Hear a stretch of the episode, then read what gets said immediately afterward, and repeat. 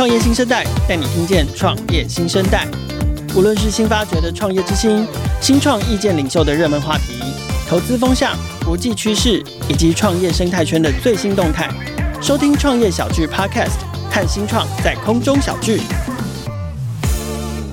不知道各位听众朋友有没有听过康普茶？其实现在呢，不管是在广告上啦，或者是实体通路啦，甚至是呃这个便利商店，都可以看到康普茶这项饮品哦。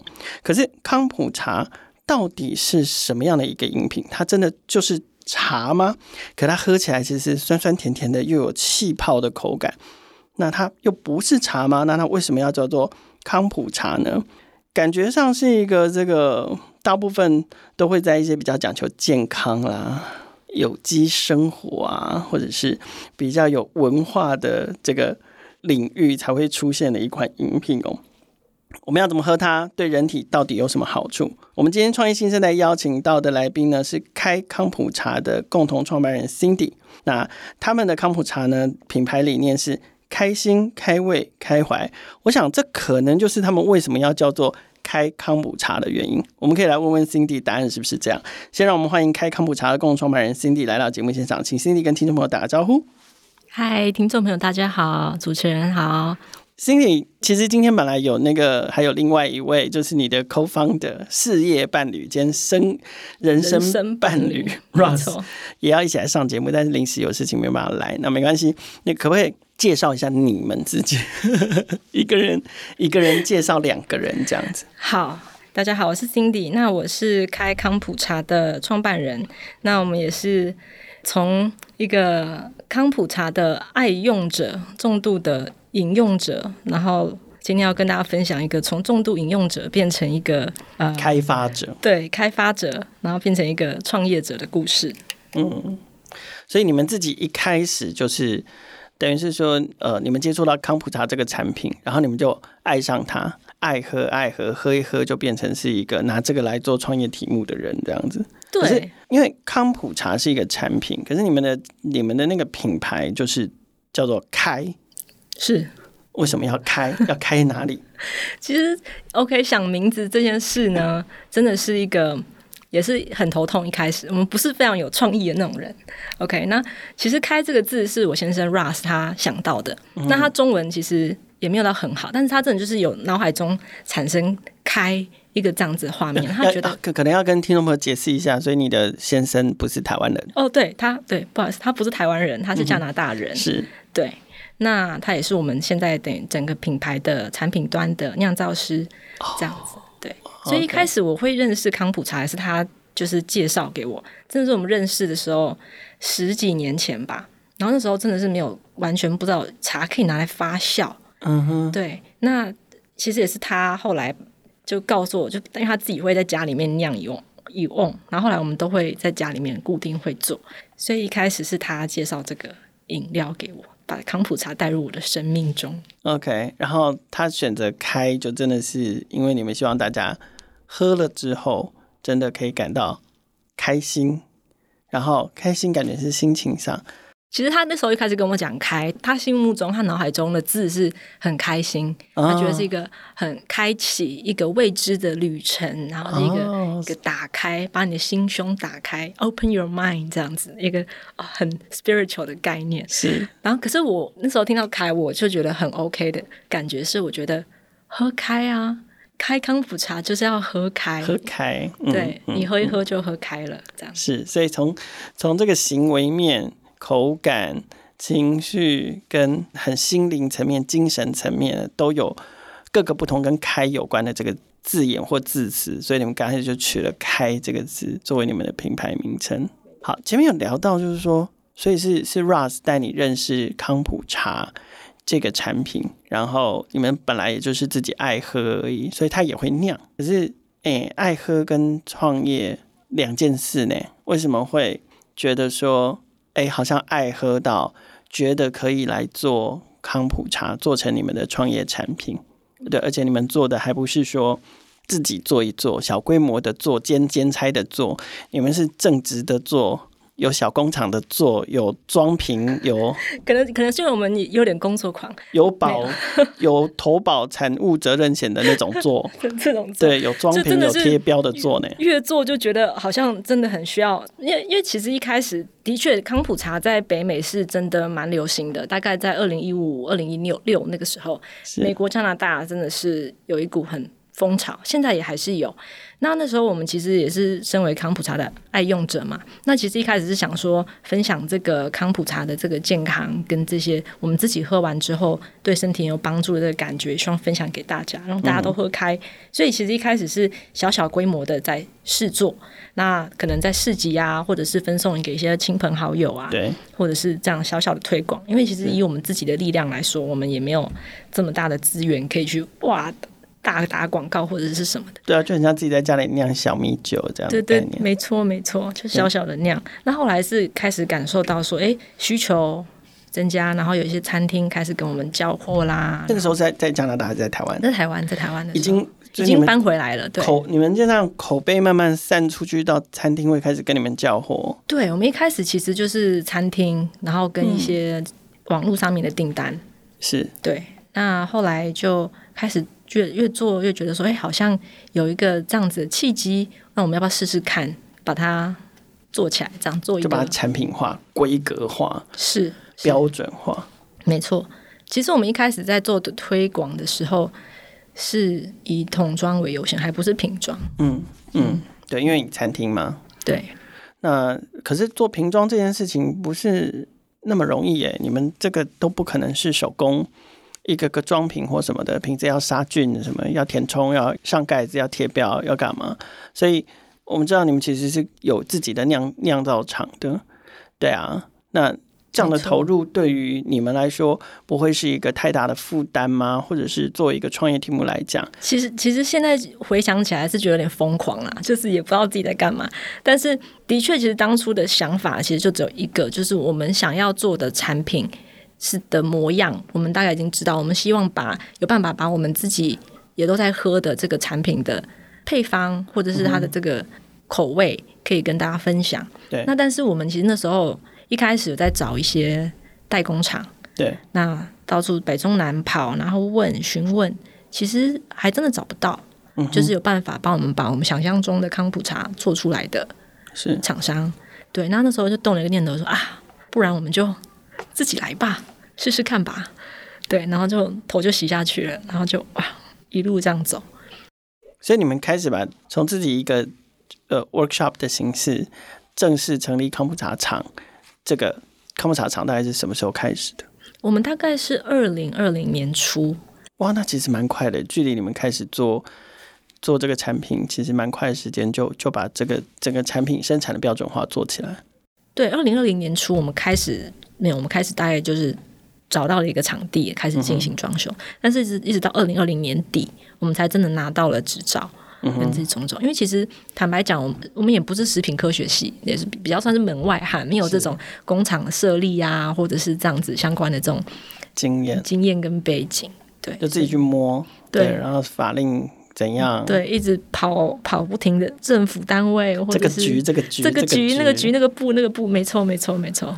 对，哇，OK，好。我想有些听众朋友如果跟我一样，对于康普茶，其实我大概也喝过了，可是我喝的就是可能不是那么那么的频繁，比起手摇饮，比起便利商店的茶，或比起矿泉水，可能都不是那么频繁。所以，我们接下来可能要这个 Cindy 跟我们科普一下。到底什么叫康普茶？他今天也带了产品来到现场，我们就是马上你知道，当然我们听到开瓶的声音，然后还有一个呲的声音，像里面是有气的。然后我们来喝喝看啊，一打开就闻到一一股酸酸甜甜的味道。来，这是有臭吗？阿西这个我不知道，我们可以没错，康普茶它其实就是一个共生菌去发酵而成的饮料。那它的共生菌呢，里面大概主要的会有酵母菌。跟醋酸菌，可能还有一些些许的乳酸菌，看每个配方会不同。所以这个醋不是添加进去的，是它自己发酵出来的。发酵出来的醋酸菌去作用。一般来说，我们在发酵饮料，我们大家知道，像啤酒啦、红酒、香槟、对醋，那它们都是其实是比较单一菌，好，就是啤酒就是啤酒酵母菌。那它就会这样子放进去，然后就进行发酵啊，发酵完就结束了。对，可是康普茶比较麻烦，跟因为它的菌很多，所以它很难控制，你也不知道它的菌现在在干嘛，在做些什么。对啊，那如何控制呢？尤其当你们是要把它做成产品的话，对，这就是变成说要摸索。像其实我们是有定，我们有跟学校。做一些产学合作，那就是针对我们的菌、菌相、菌源去做一些了解，去深入了解它，然后去做一些确定，说它都在做对的事，这样子。它大概发酵的原理，大概应该可以这么说，就是嗯，酵母菌呢会先把糖分分解成酒精，嗯，乙醇，好，对那我们的醋酸菌再把这个乙醇吃掉，变成这个酸酸的口感。OK，所以喝了不会醉。对，喝了不会。那如果你发酵的 OK 的话，是不会醉。那我们的康普茶都是有做一些定期检验，确保说这个乙醇含量是在政府规范的无酒精饮料的范围内，这样子。可是原料呢？它的原料是什么？就是因为我们刚刚有听到，就是它的制造过程就是精酿，对不对？发酵，然后会促使发酵的这些事情是菌，很多不同的菌。原料是什么？是没错，抱歉，原料呢其实就很简单，没有没有没有，哎，但是真的可以，你可以用饭做。我有朋友用饭会变米酒吗？没有，他是做饭口味的康普茶，然后他说超好喝，这个我下次我要来试试看。对啊，那原料大概？对，原料是茶，康普茶它为什么叫茶？其实就是它真的的确就是用茶为去基底，对，但它是茶泡好之后，我们加入糖分。那它里面会有一些葡萄糖糖分，然后再加入菌种，然后让它去发酵。那不管什么茶都可以吗？比如说红茶、绿茶，然后有人说生茶、熟茶、老茶，没错，基本上都可以。但是它，我们我们发现，其实它如果有一点咖啡因，它发酵出来是比较好的。嗯哼，像像我现在刚刚开给大家听，喝给大家听的，大家都只能听哈，因为喝不到。喝给大家听的是那个开康普茶跟金盛宇合作的这款铁观音康普茶，我现在大概喝了三分之一，那个铁观音的味道跑出来了。嗯，对，所以这个是茶香气，所以我们可以选择不同的茶，就会有不同的风味。风味没错，OK，像普洱茶那种可以吗？可以，可以，但没试过。我有试过普洱，第一次比较失败，可是我觉得要也要看普洱、嗯、那种发酵到太严重的，我觉得好像不太适合。OK，那可是除了茶之外呢，还还可以再添加别的东西吗？可以的，其实，嗯、呃，我们家的康普茶的做法比较美式一点。嗯、那当然，其实很多人说，哦，它第一阶段的发酵就是用茶汤加糖这样发酵完就结束了。对。那我们通常会进行两个阶段的发酵。那我们第二个阶段就会添加一些水果啦，嗯，口味啊，然后去做第二阶段的发酵。OK，所以茶一定还是最重要的基础。OK，那可是也也有康普茶，好像都有，就是我可以直接用水果来当基底吗？果汁或者是可以耶，也可以。可是可是差别在哪里？这样听起来你们有别的门不同的门派。其实你知道吗？椰果就是我们常常吃那个椰果，嗯、对，它是它就是醋酸菌，这个木质醋酸菌发酵过后的那个产物。嗯哼，我不知道说大家有没有知不知道有没有做过康普茶？你会知道说它。在发酵的过程中，它的茶汤的上面会长出一圈 SCOBY，那个是它那个是木质醋酸菌它的一个产物，QQ 的。那可以吃吗？我以为它那个很像泡泡，可以包起来。没有没有，没有可以吃，可以吃。那椰果就是那个东西，但是椰果它发酵的基底是椰子汁，对对。所以它一样是木质醋酸菌去发酵，所以椰果它就是只吃那个发酵过后产出来的那一块，然后把它切，然后 QQ 的，那就是椰果。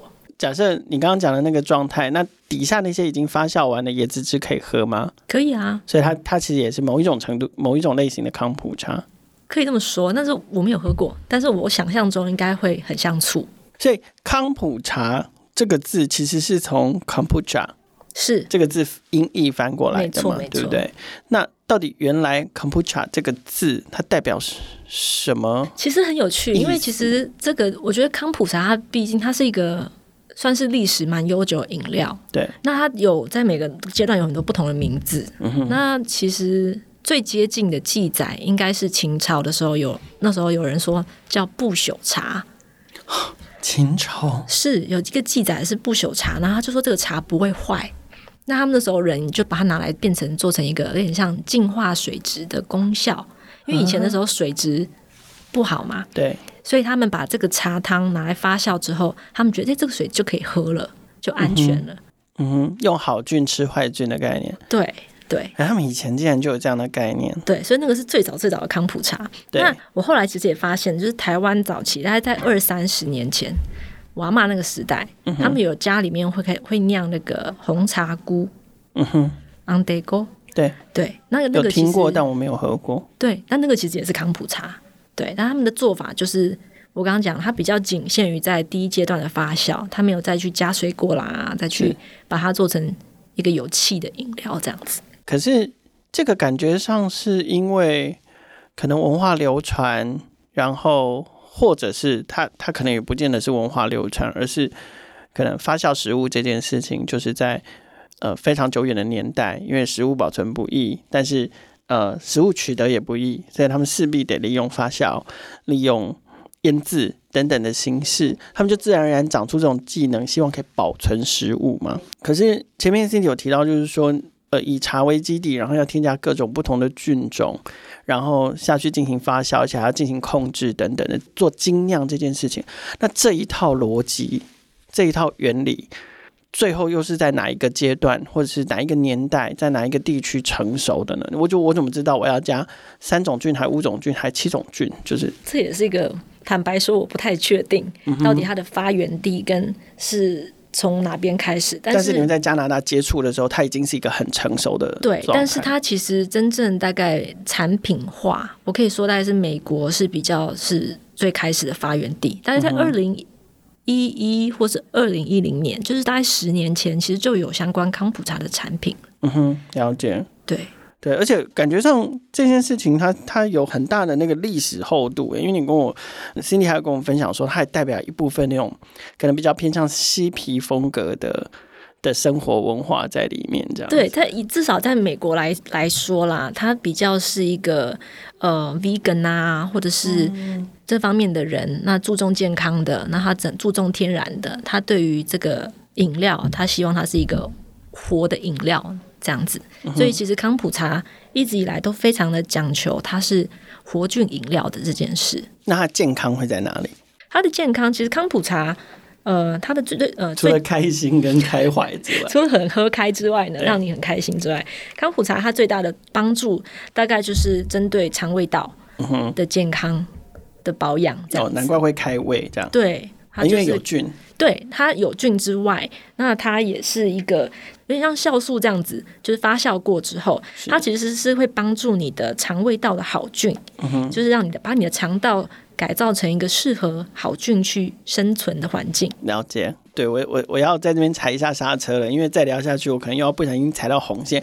我们又要开始谈疗效这件事情，没有，它就是一个饮料，对，它是一个保健食品，帮助健康，可以这样讲，可以可以可以。我刚刚喝起来就是口感就是刺刺的，然后因为你们要冷藏，所以喝起来也很舒服。然后，可是我知道开康普茶跟市面上其他的康普茶有强调一个，就是眼睛不会消失，这是这是。这是什么意思啊？就是可不可以聊聊你们自己从产品的角度看，你们自己的产品跟其他的产品有什么不一样？是，其实我觉得说，从我们一开始做的第一件事情就是投入到生产端跟厂房。我觉得我自己发现啦，开康普茶，我们比较 care 产品，就我们做出来的产品的品质跟产品本身。嗯，包含其实我们有做做了蛮多的跟学校的产学研究，那去确保说里面的菌种都是对的菌，然后好的菌，那它发酵的一些过程跟种种，那我们还蛮积极投入在这一块。那眼睛不会消失，应该是指说康普茶的酒精吧？哦，因为你们你们有把它，就是确保菌把那些酒精给吃掉，这样。对，就是说我们的康普茶比较是。酒精含量是有控管的，对对。那如果说你今天在加酿，或者是其他牌子我不知道，那你你在加酿的话，很有是有蛮有可能是喝到酒精可能会超标，嗯哼，对，就是可能超过一趴两趴。老实说，最大的差异是应该还有一个，就是说这件事情只能用酿的吗？当然就是我们台湾政府目前对康普茶没有一套标准的食品的规范规范，对，嗯、所以康普茶没有一个基本的规范，你什么东西都可以叫康普茶。意思意思就是说，你今天只要口味对了，你今天可能用醋调一调，粉末冲泡还原，或者是任何形式，你都可以叫康普茶，没有人说你不行啊。因为毕竟对康普茶，对啊，像其实台湾的政府，我们对醋是有规范的，对对，醋它一定要有一定的比例或是一定的酸度，醋酸你才可以称之它为醋。醋对，可是康普茶没有，所以就是变成说啊，好像。什么东西都可以是康普茶，用康普茶的名义去贩售。我我可以直接这样讲吗？超商这样可可以啊，可以啊。我虽然我想把这一题往上拉来问，就是说，对啊，这个对你们来讲，就是呃，第一个是这样，对你们真的在做所谓的。哦，好难选字哦，也不能什么正不正统，就是说你们真的很致力于去研究配方跟进行精酿的这一类的康普茶产品来说，会不会就是比较不公平？因为它缺乏一个产品的标准或者是规格，那就会变成是各式各样的产品讲参差不齐。好了，这是这是一个角度，就是说对对于你们这样的产品开发商来说，会不会有点不公平？那第二个状况当然是说，没错，在一般的 CVC 的通路、CVS 的通路，我们现在开始也开始看到了，就是有相同叫做康普茶的产品。那这对你们来讲，会不会会不会造成影响，或者造成威胁，或者是说你们是怎么看待这件事情的？呃，对，其实通路的康普茶一开始出来的时候，我们真的很差，就是很。嗯很害怕、很担心，说啊，因为他们的价格也比较低嘛，对，那就被杀死了这样。啊，塑胶瓶，没错，对。但是后来我们其实发现，哎，好像其实也也未必，嗯、对。其实反倒是让这些大的通路开始推这个康普茶这三个字这个产品出来之后，大家消费者开才开始认知到说，哦，这东西不是你自己发明的哦，这真的是有一个这样的产品哎。嗯这样，那其实他对康普茶这些推广，其实我是蛮肯定的，是有教育市场的功能。对，他们其实是有这个力量去教育市场，那也让大家更认识康普茶是对身体健康有帮助的。对，那但只是至于说制造方面，那因为台湾的食品工业真的很厉害，所以你用各种的方式粉末还原，对，粉末可以冲泡，你加醋，对，浓缩液还原，就是各种的方法可以做。那就变成说，我们只能针针对说，我们是很讲究在它发酵的这件事。嗯哼。那我必须说，其实喝康普茶来说好了，大家可能会希望的确可以喝得到康普茶这个饮料产生的好处。跟功效，其实康普茶主要的厉害的地方在于它发酵过后产生的有机酸，嗯哼，啊，那分成葡萄糖酸跟葡萄糖醛酸，嗯哼，那这两种酸其实蛮特别的，那也只有在发酵的这个过程，你才有办法得到它。所以你如果今天纯粹是加酸加醋，你是喝不到那个葡萄糖酸跟葡萄糖醛酸的，也检验不出来。呃，检验得到啊，但是就没有。对，我的意思是说，所以有或没有是检验的出来的。嗯，对，是。那所以这样看起来，这个是有机会去帮产品定义的一个标准之一嘛，对不对？嗯，是对，因为就像过去很多年以前了啦，就是以前反正我们喝喝牛乳就是牛乳嘛，然后后来才发现没有哎、欸，一样叫牛乳，有的是鲜奶，有的是调和奶，然后你看现在光鲜奶还有。单一乳源，哈像像鲜乳坊，我们强调是单一乳源，那其他的就不是嘛，就是好几个厂混在一起的嘛。对，然后调和乳，然后还有奶粉还原奶，没错。OK，那我觉得这也是因为时代进步，所以我们就开始对于食品它真正是什么会显得越来越重视，然后也会有一些分类，不是说什么比较好或什么比较不好，但是就会把选择权交还给消费者。消费者可以选，他真的只有要喝鲜奶，或者是他还是很喜欢喝调和乳、调味乳，或者是他觉得鲜奶那个奶粉还原的奶，他也觉得也很好喝，所以那他也可以去买那个。那在康普茶这件事情上面，你们你们有希望可以，比如说建立一些标准，或者推动推动一些制度，比如说，哎，什么样的标准才叫做酿造或精酿康普茶？这样让消费者可以比较方便的去辨识说啊。那个是那样做的，可是你们是这样做的，没错，所以我们就很需要这样子的声音跟机会，让我们来跟大家说，诶，如果你想喝康普茶，那我相信其实除了好喝之外，你应该也很在意它的一些对你身体的好处。是那如果真的要喝到这些好处的话，的确还是要喝真正发酵过的康普茶才喝得到。嗯哼，那所以你们现在接触消费者的方式是 B to C 的卖，还是像过去一刚开始真的让你们产能大增的，就是大型通路端、餐厅端 B to B 的这样的采购？嗯，我们其实一开始推都是 B to B 比较多，我们跟餐厅通路，嗯、那这些餐厅伙伴通路也帮我们做很多的推广，那跟教育市场跟大家说，哎，什么是康普茶？为什么你要喝它？那即便现在我们的主要的通路大概还是也都是以这些通路伙伴、餐厅伙伴为主，嗯、对，那 B to C 也有在增加当中。那我们也感受得到说，哎，市场开始接受这个品相。对。对，那 B to C 我们也现在也蛮多了。那我们现在也有在一些超市通路，嗯哼，那比较像是嗯成品啦，成品的滋味市集，对，或者是呃 City Super，嗯哼，嗯，或者是 Jason，现在叫 Mia Spoon，对，哦哦是哦，他们改名了，对，他们改名，OK，, okay. 然后你其实你们还做一件很特别的事情，叫做零包装，哦，对对对，这好像也是。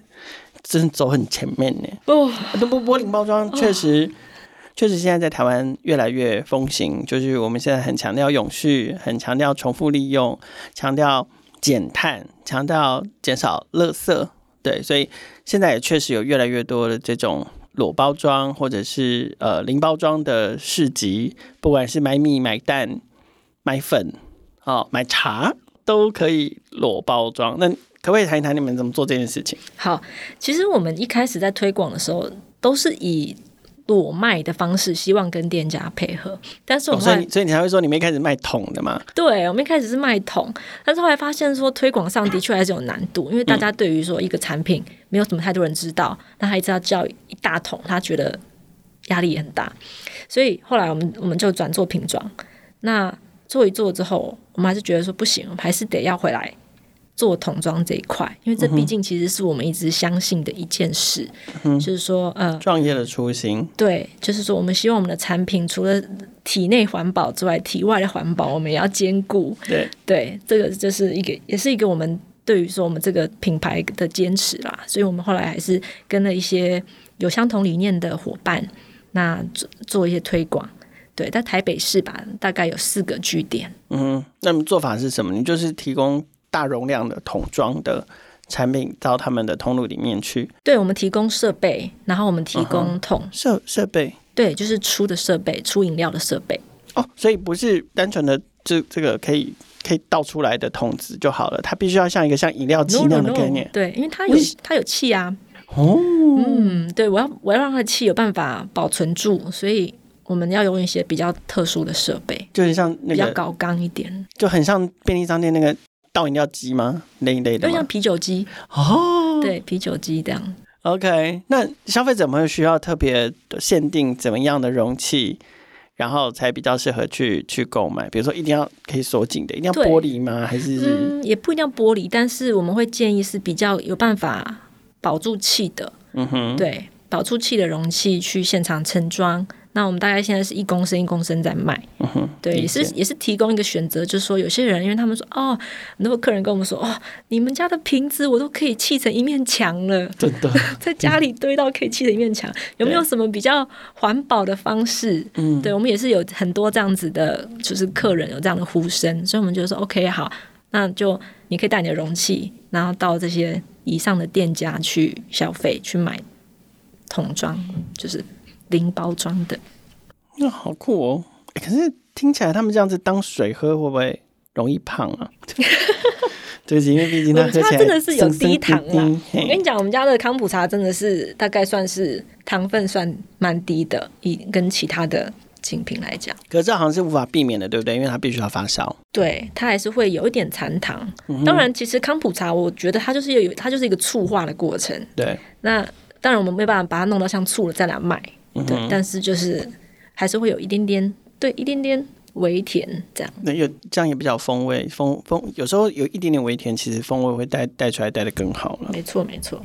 好，来到节目最后，第二喜欢问的问题，嗯、就最喜欢问创业现在五年嘛，差不多、嗯、有没有什么感想？有没有想过当初有没有想过事情会做成这个样子？还要跑去跟金盛宇合作，还要去还要在四个门市弄饮料机，然后让让大家可以自己带自己的瓶子来装，还要 还要进高级超市，的确是蛮累的。然后加上其实我们开始推广的时间刚好又又遭逢疫情，对。对，那就是真的是各种打击。没有没有没有趁那个机会跟他们说喝了就可以杀菌啊什么的，就大捞一笔。现在讲疗效很危险了，对，我乱讲的乱讲的，我们都很小心，我，我们都很小心。但是的确啊，就是创业真的是一个比我想象中困难非常多的一件事。但是我觉得也学习很多。而且你们没有相关背景吧？你们应该没有做这种零第一食品、第二零售的，没有。所以，我其实我觉得我很感谢，其实一路这样子走来，有一很蛮多的贵人。每次想到创业这条路，就会想到，真的没有这些贵人的帮助，真的是很难有开康普茶能走到现在这个。从帮助，从不管是呃介绍啊，或者帮我们做工程的啦，或者帮我们去查法规的啦，中间大大小小，真的有谢不完的恩人。你你那你怎么接触到这些恩人的？啊、也是。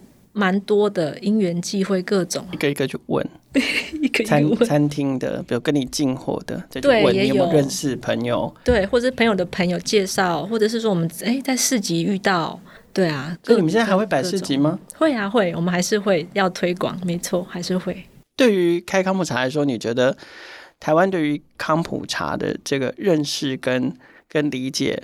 还有接受度是还不够的，还有很大的机会可以去，去还有空间。对我，嗯、我们是觉得还有空间。那是讲你们自己好。假设未来三年，你觉得你可以就很俗气的讲销售量，或者是怎么样，你可以成长百分之多少这一类？如果一切就是一切顺利，就是这个市场更加的认识康普茶。嗯，呃，未来三年哦。